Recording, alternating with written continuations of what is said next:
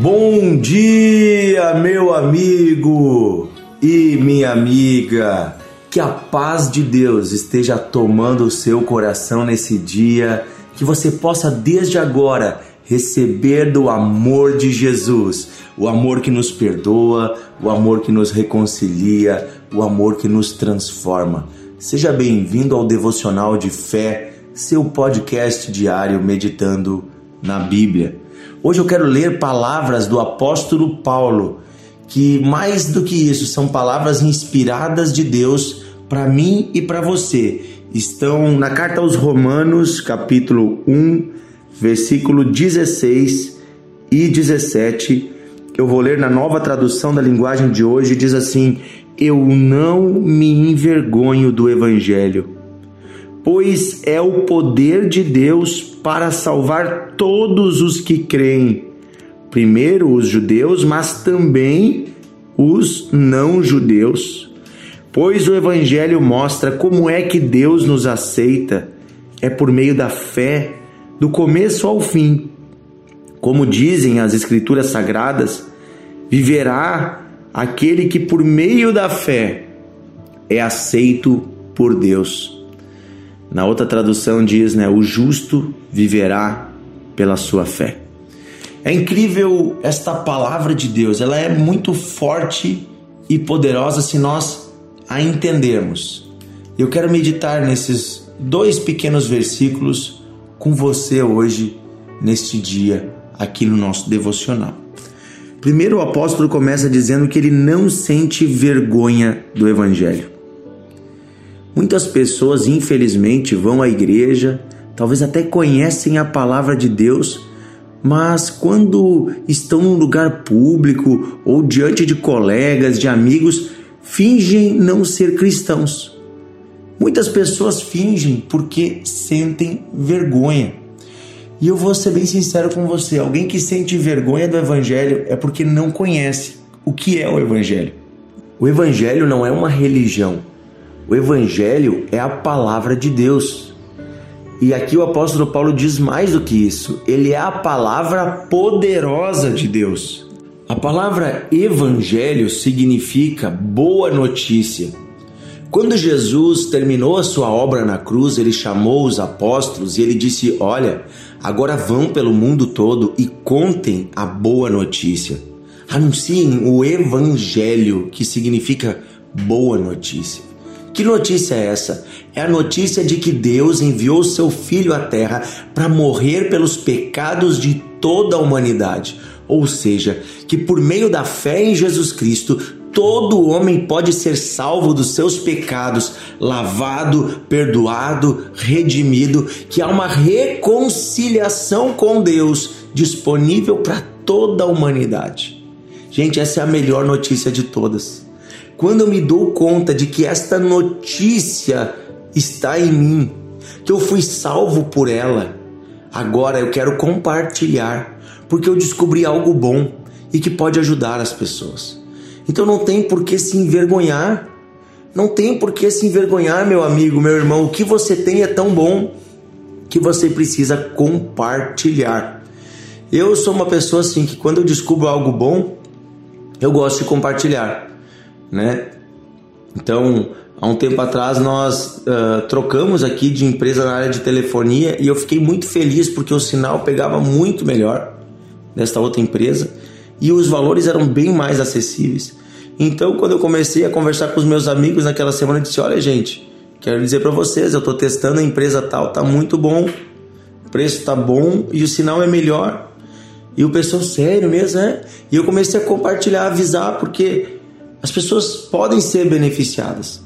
Imagina, se eu fiquei feliz em compartilhar um, um plano de telefonia melhor, imagina compartilhar a salvação eterna. Imagina a alegria que é poder compartilhar a vida eterna em Cristo Jesus que está disponível para todos os seres humanos. Gente, o evangelho, ele não é motivo de vergonha, mas ele é motivo de orgulho e alegria. Você é amado por Deus. E aqui diz então: não me envergonhe do Evangelho, porque ele é o poder de Deus. A palavra de Deus, o anúncio a respeito de Jesus, não é apenas uma historinha que se conta para as crianças. Não é apenas um texto ou um livro qualquer. Quando falamos a respeito de Jesus, estamos falando com a autoridade do próprio céu. E há poder nas palavras que dizemos quando falamos elas em nome de Jesus. Quando falamos a respeito do Senhor Jesus, o céu desce e o Espírito Santo toca os corações. Por isso que o apóstolo Paulo diz: Eu não me envergonho do Evangelho, pois ele é o poder de Deus. Essas palavras né, se tornaram também o, o, brado de guerra de um grande amigo nosso, né, que nos inspira muito, que é o pastor Isaías Figueiró. Aqui no Rio Grande do Sul e no Brasil todo, muitas pessoas conhecem ele e o seu trabalho, pregando o evangelho de cidade em cidade há mais de 35 anos com as tendas, né, cruzadas de fé, grandes eventos evangelísticos, e ele sempre fala essa frase: o evangelho é o poder de Deus. E nesses 35 anos que o pastor Isaías vem evangelizando aqui no Rio Grande do Sul e em muitos outros lugares do Brasil, ele já viu centenas de milhares de pessoas salvas pela pregação simples do amor e do poder de Deus através de Jesus Cristo. Assim também, se eu e você abrirmos a nossa boca, existe poder na palavra de Deus que está em nossos corações. Poder para salvar, Salvar significa tirar alguém que está se perdendo de um caminho de morte para um caminho de vida. Tirar alguém que está indo para o inferno para o céu. Tirar alguém que está indo para a morte. Alguém que está na enfermidade, alguém que está no sofrimento. O Evangelho é o poder de Deus para salvar o ser humano. E isso se dá por meio da fé. Como diz aqui, o justo viverá pela sua fé. Porém, o apóstolo Paulo mesmo nos diz: Como terão fé? Como crerão se não há quem pregue? E como pregarão se não forem enviados?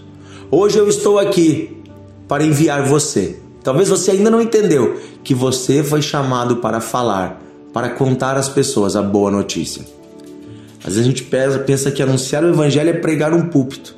Não, o melhor púlpito é a nossa vida, é o nosso dia a dia. Lá onde você trabalha, lá onde você circula, no mercado, na padaria, é na quitanda da esquina, com seus vizinhos, ali no dia a dia com a família, com os parentes. É ali que Deus chama você para ser cristão.